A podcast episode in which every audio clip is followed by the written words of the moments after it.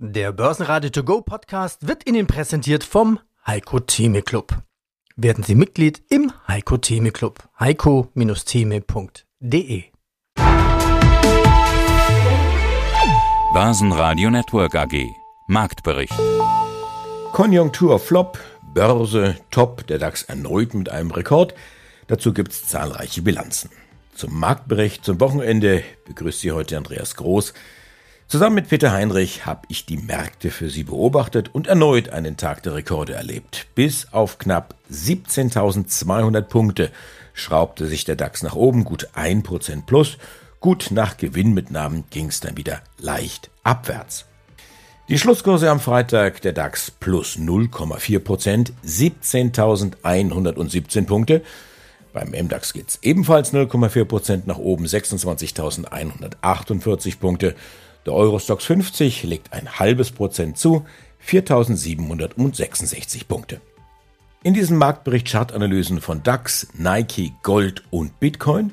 Dazu ein Interview-Experiment, das erste Interview beim Börsenradio mit KI-Unterstützung.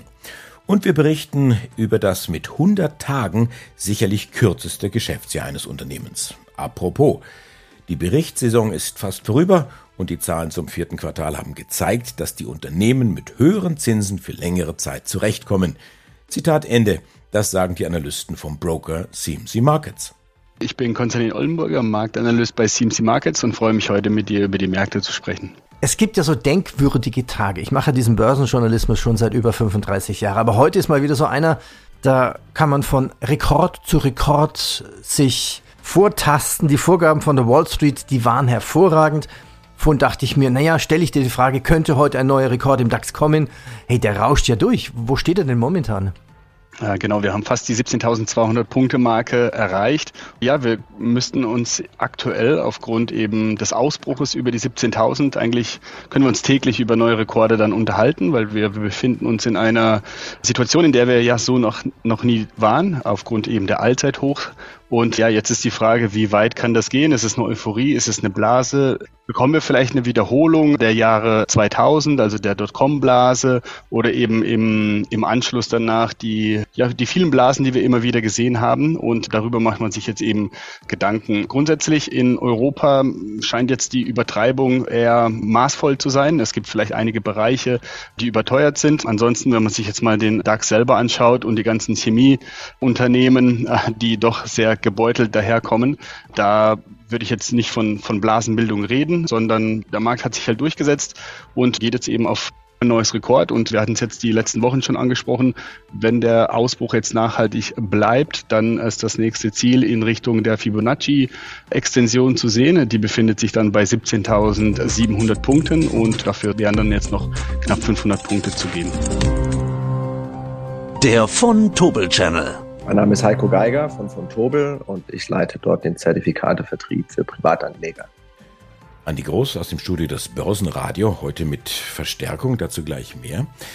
Heiko, seit ChatGPT reitet die Finanzwelt die sogenannte KI-Welle. Jetzt schwebt KI nicht irgendwo losgelöst im Raum. Nein, jede Software braucht natürlich auch eine Hardware und Kernstück der Hardware sind die sogenannten Halbleiter, die Semiconductors – und als Anleger willst du natürlich investieren in die weltweit führenden Unternehmen. Und die findet man im sogenannten Global Semiconductor Leaders Index. Und weil das ein KI-Thema ist, über das wir heute sprechen oder ein bisschen weiter geredet ist, möchte ich ganz gerne einladen zu einem Experiment. Worum geht's? Ich habe meine Fragen von einer KI sprechen lassen. Also das nennt sich dann Text-to-Speech und ich verwende 11 Labs IO. Magst du dich einlassen auf dieses Experiment?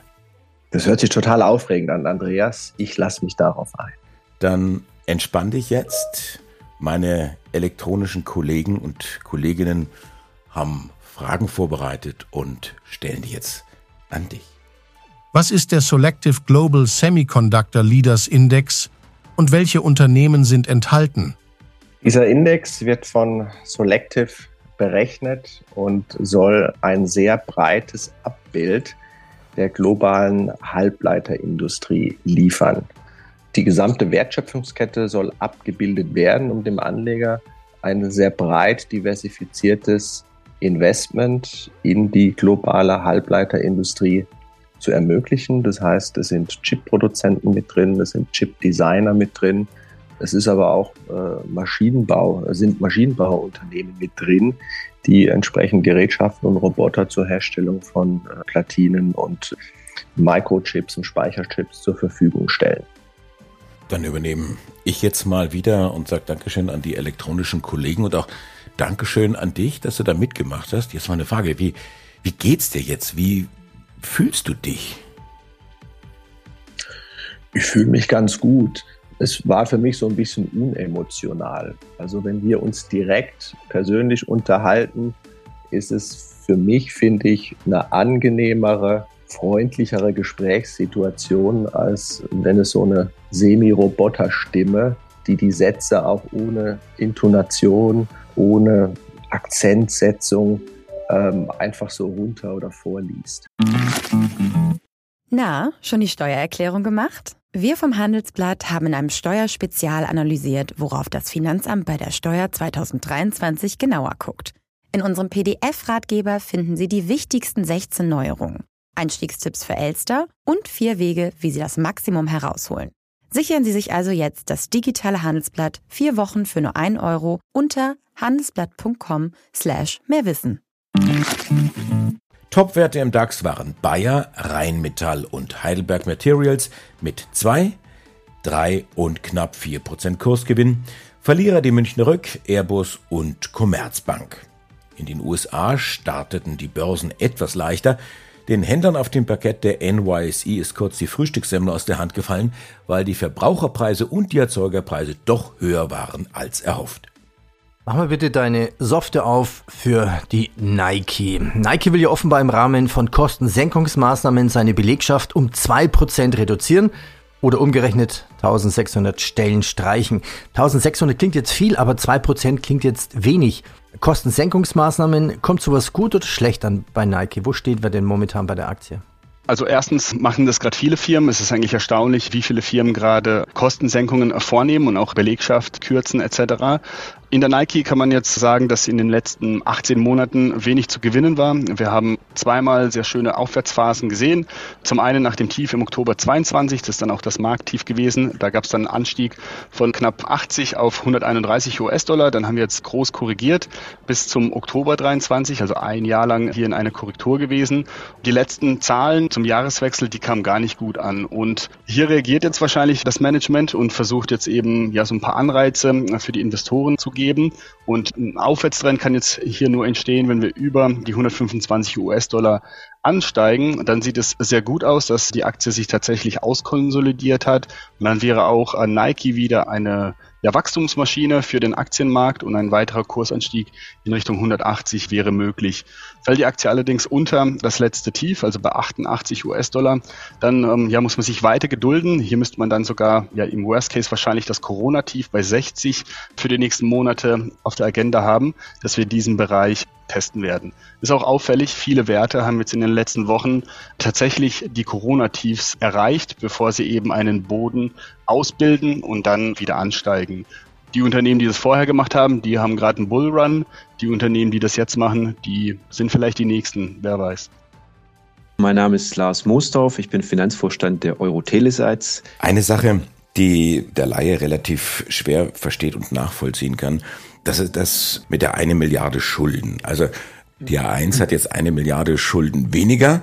Dafür jetzt die Euroteleseits eben startet in das Unternehmensleben mit, mit einem Schuldenberg.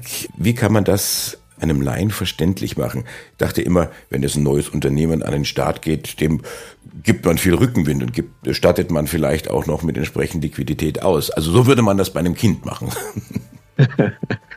Ich glaube, wir haben aber da durchaus auch ähnlich viel Rückenwind mitbekommen. Und zwar haben wir ja mitbekommen 13.465 Tower, also Mobilfunkmasten, und zwar Masten, die auch an hervorragenden Standorten über viele Jahre hinweg gewachsen und sich entwickelt haben. Das heißt also, wir glauben, dass wir, wir sprechen Neudeutsch immer von den Prime Locations, also Unsere Tower stehen in den sechs Regionen zwischen Bodensee und Schwarzem Meer in besten Positionen und dementsprechend glauben wir erstens, dass wir mit der A1, also mit unserer Schwester A1, wachsen, am Wachstum der A1 partizipieren können.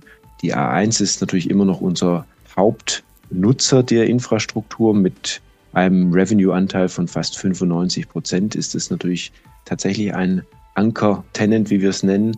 Und darüber hinaus, und das ist, glaube ich, das Positive, wenn Sie sich anschauen, wie das Datenvolumen, also unser aller Nutzung der Daten und auch die Industrie, die natürlich zunehmend mehr Daten nutzt, entwickeln wird, dann können wir feststellen, dass sich das Datenvolumen voraussichtlich in zwei bis drei Jahren jeweils verdoppeln wird. Das heißt, da kommt eine Welle auf uns zu, die sie gar nicht abgeleistet bekämen mit der bestehenden Infrastruktur, also mit den bestehenden Towern und dementsprechend ist die Industrie an sich gezwungen, im Prinzip auch ein Stück weit in Sharing-Modellen zu denken. Das heißt also, die Idee hinter der Abspaltung ist auch, dass die bestehenden Tower der Euro-Telesites für andere für andere Mobilfunkteilnehmer, aber eben auch darüber hinaus, zum Beispiel für IoT-Projekte und weitere Geschäftsmodelle verfügbar gemacht werden. Und dementsprechend ist es natürlich so, dass wir diese Tower, die wir jetzt mitbekommen haben, dafür haben wir diese Milliarde bezahlt,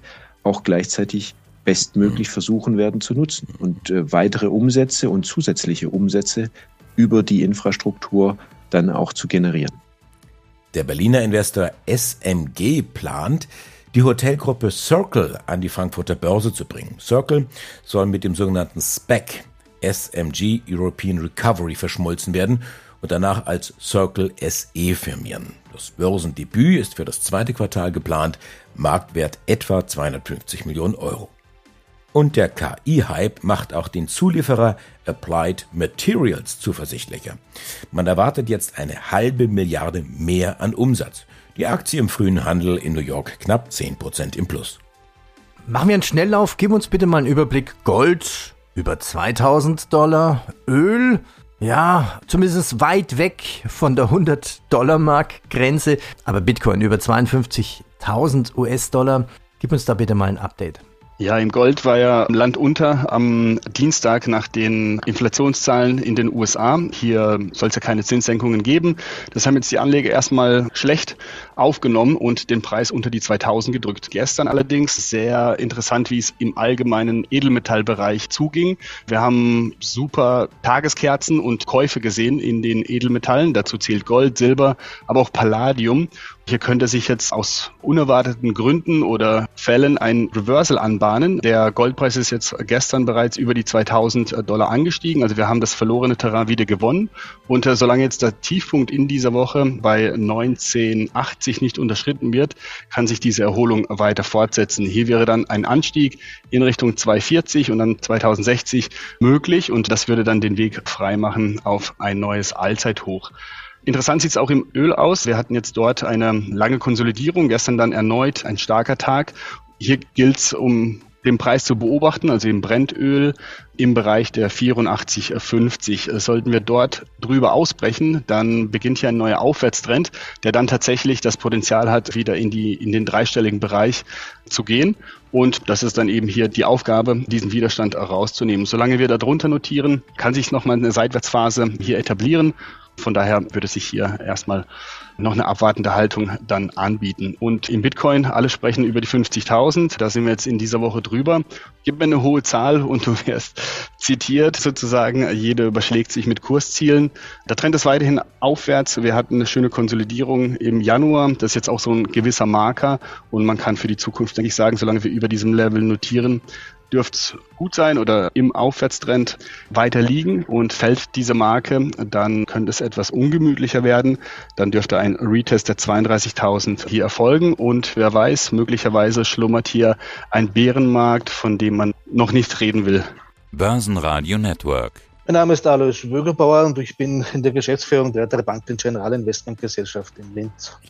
Ich habe mal gelernt, man soll den Tag nicht vor dem Abendprogramm loben. Nach einem Monat im Börsenjahr, inklusive Quartalszahlen, inklusive einer Notenbanksitzung, da kann man doch eine erste Hochrechnung geben aufs Börsenjahr. Wie sieht die aus momentan? Ja, da wäre ich sehr vorsichtig nach, nach einem Monat. Bis dato gibt es keine neuen Erkenntnisse. Was ist denn bisher passiert im Jänner? Die Zinssenkungshoffnungen wurden von der Dimension nicht verändert, aber vom Zeitpunkt. Es geht jetzt eigentlich keine mehr davon aus, äh, dass im März bereits äh, Zinssenkungen kommen. Der Jahresendkonsens bleibt unverändert, den teile ich auch. Ich glaube schon, dass die EZB zu Jahresende irgendwo bei 3,25 Prozent liegen wird. Die Konjunkturerwartungen sind global stabil. Für Deutschland und Österreich eher ein bisschen mau, aber in Summe gesehen keine Rezession, die vor der Tür steht. Das heißt, dieses Soft Landing, wie man es nennt, scheint zu gelingen. Das ist eine gute Nachricht. Und die, die andere gute Nachricht ist auch, dass bis dato äh, die Berichtssaison der Unternehmen recht solide verläuft. Ausnahmen gibt es immer, aber es ist schon so, dass die Gewinnausweise bis dato gut sind. Wenn, wenn Kurse oft fallen oder manchmal fallen, liegt es oft nicht an schlechten Ergebnissen, sondern einfach an überzogenen Erwartungen. Insofern äh, bleibt äh, unser Jahresausblick unverändert. Wir gehen von einem sehr soliden, unspektakulären Aktienjahr aus. Wo könnten die Fallstricke liegen? Die Fallstricke können wie immer liegen in der Geopolitik, aber das ist ja nicht neu letztendlich. Die, die Stichworte kennt, kennt man ja, China und so weiter. Ich glaube aber nicht, dass hier unmittelbar etwas bevorsteht. Die Märkte wären aus heutiger Sicht nicht darauf vorbereitet, wenn wir eine zweite Welle der Inflation bekommen würden. Man geht davon aus, dass sich die Inflationsraten äh, in den USA und auch in der Eurozone bei unter drei Prozent einpendeln. Das heißt, wäre die Inflation höher, wären die Märkte nicht darauf vorbereitet, die Zinssenkungshoffnungen würden reduziert werden oder verschwinden und das würde sicher sowohl am Aktienmarkt als auch am Anleihemarkt für Turbulenzen sorgen. Aber all das sind Szenarien, die nicht unsere Kernszenarien sind. Ich bin Andreas Groß, die Stimme von Börsenradio. Ich wünsche Ihnen nicht nur einen schönen Abend, sondern auch ein schönes Wochenende. Vielleicht finden Sie ja Zeit oder Gelegenheit, uns weiter zu empfehlen uns zu verlinken oder uns besonders positiv zu bewerten. Börsenradio Network AG Marktbericht.